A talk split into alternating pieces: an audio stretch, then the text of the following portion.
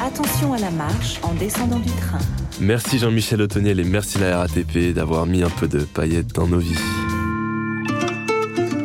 Salut à tous, c'est Daetienne. Je vous raconte l'histoire des œuvres d'art mythiques des stations de métro d'Île-de-France. Aujourd'hui, on parle de l'œuvre Le kiosque des noctambules de Jean-Michel Otoniel, inaugurée en octobre 2000. Ah, l'an 2000.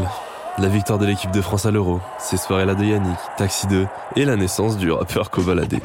Cette année-là, les Parisiens ne fêtaient pas seulement l'entrée dans un nouveau siècle, ils fêtaient également les 100 ans de leur métro.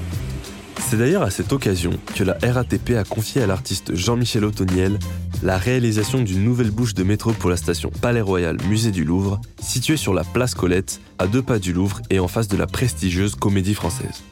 Baptisé le kiosque des noctambules, l'entrée de métro est une création originale en fonte d'aluminium composée de deux coupoles incrustées de centaines de perles de verre rouge, ambre, jaune, cristal, bleu, azur ou encore violet.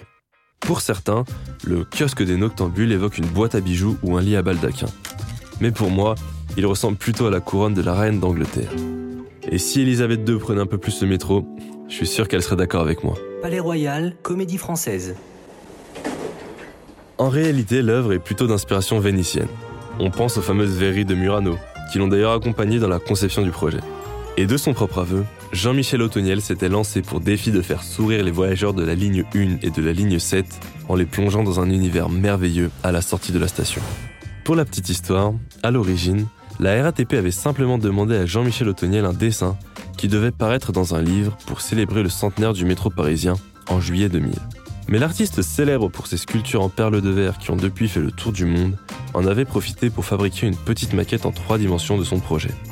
Devant tant de beauté, la RATP avait craqué et décidé d'offrir aux voyageurs du 21e siècle l'une des bouches de métro les plus insolites de Paris.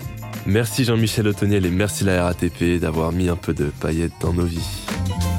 Si vous souhaitez en savoir plus sur les œuvres et les artistes qui ont marqué l'histoire du métro parisien, retrouvez le livre L'art en mouvement de Philippe Garcia et Anna Elpija dans toutes les bonnes librairies.